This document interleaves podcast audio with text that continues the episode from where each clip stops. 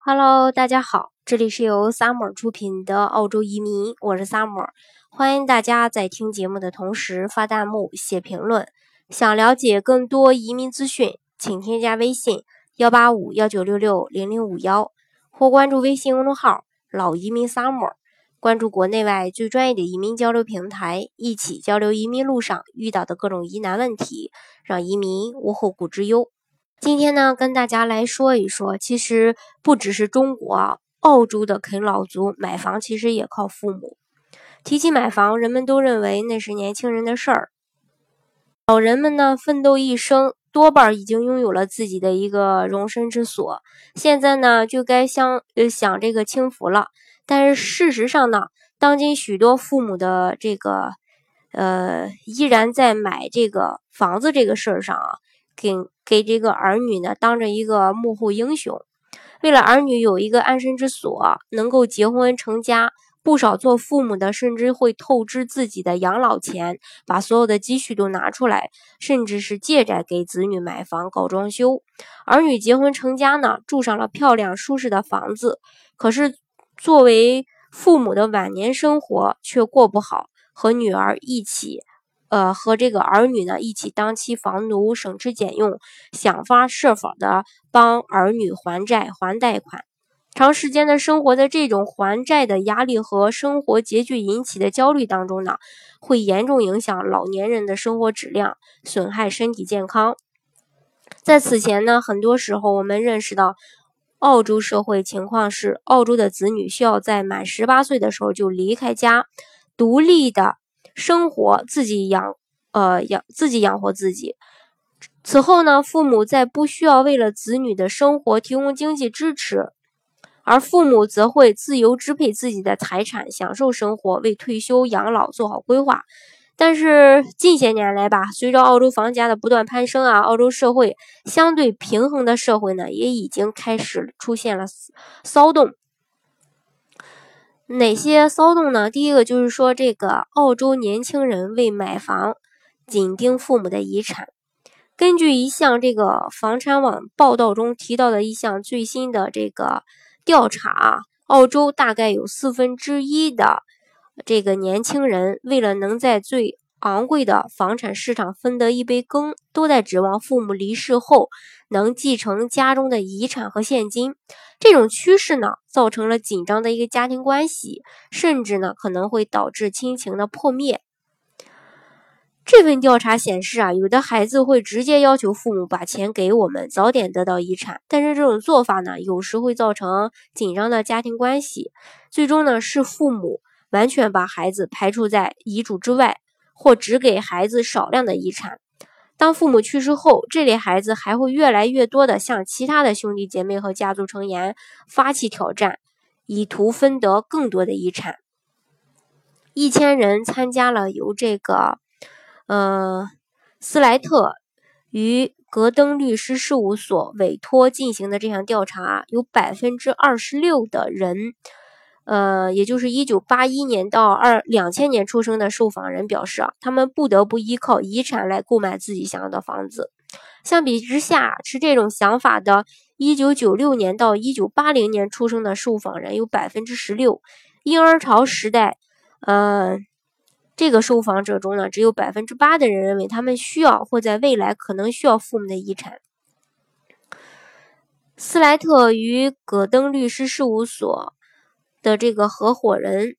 嗯，却表示，毫无疑问，目前进入澳洲的房产市场是很艰难的，尤其是在州府的城市。下一代中的很多人都被挤出了房产市场。我们越来越多的看到孩子们指望依靠自己的家庭来，呃，继承遗产，为他们提供进入房产市场所需的首付款。然而呢，我们也看到有些人太心急，结果事与愿违。有的人甚至要求提前继承遗产。这种依靠父母行为在新州呢是最为常见的。这可能是由于受到高房价的影响。这个律师事务所发现啊，因争夺家庭遗产而闹上法庭的案例也是越来越多。曾发生过很多这个家人争夺遗产和令人心酸的事儿。这就好像有些孩子在等着父母出什么事儿，然后他们就可以拿到钱了。这种情况也给父母呢增加了很大的压力，使得父母与孩子之间的关系变得很脆弱。澳洲的首置业者协会创建人科恩认为，遗产现在已经成为首次购房人的一个重要的考虑因素。然而，一个主要的难题是啊，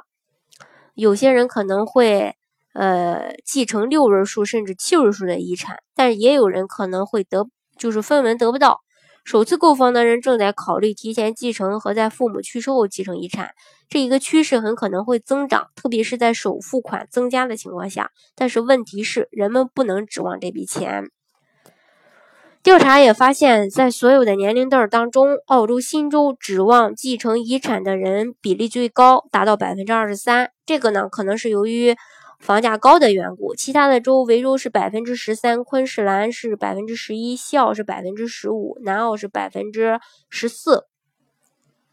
那么调查发现，澳洲高房价的危机造就了依赖的一代。澳洲房产市场的数据也曾开展过这样一项调查，受访人在两千一十名年龄在十八到六十四岁之间的澳洲人，非房主受访有百分之。八十七的人担忧他们负担不起购房。在全澳范围内呢，购房首付款的存储被认为是购买房产的最大障碍，其次是印花税，这在新州是最为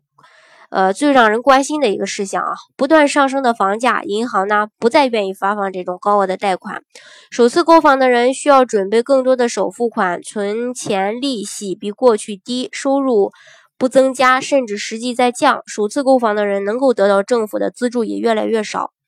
澳洲财政部长莫里森在一次会议上说：“啊，首次购房的悉尼人现在需要八年，墨尔本，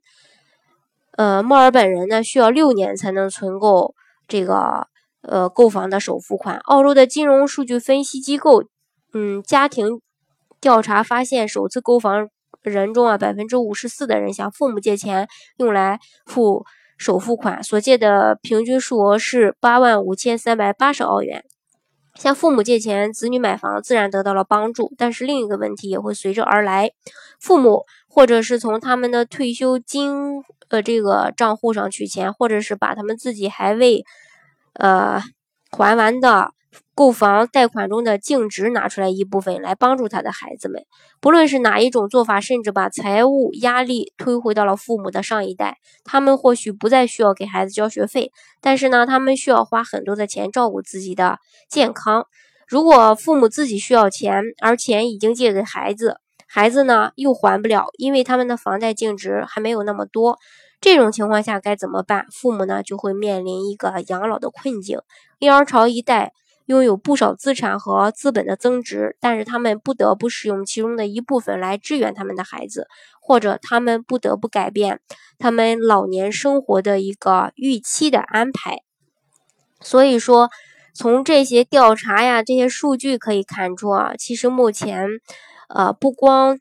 是中国的这个呃年轻人在啃啃这个啃父母啊，其实澳洲呢，渐渐的也会出现这种现象。嗯，目前呢，这也是澳洲的一个呃发展的那么一个趋势吧。嗯，好，今天的节目呢就给大家分享到这里。如果大家想具体的了解澳洲的移民政策的话呢，欢迎大家添加我的微信幺八五幺九六六零零五幺，或是关注微信公众号“老移民 summer”。关注国内外最专业的移民交流平台，一起交流移民路上遇到的各种疑难问题，让移民无后顾之忧。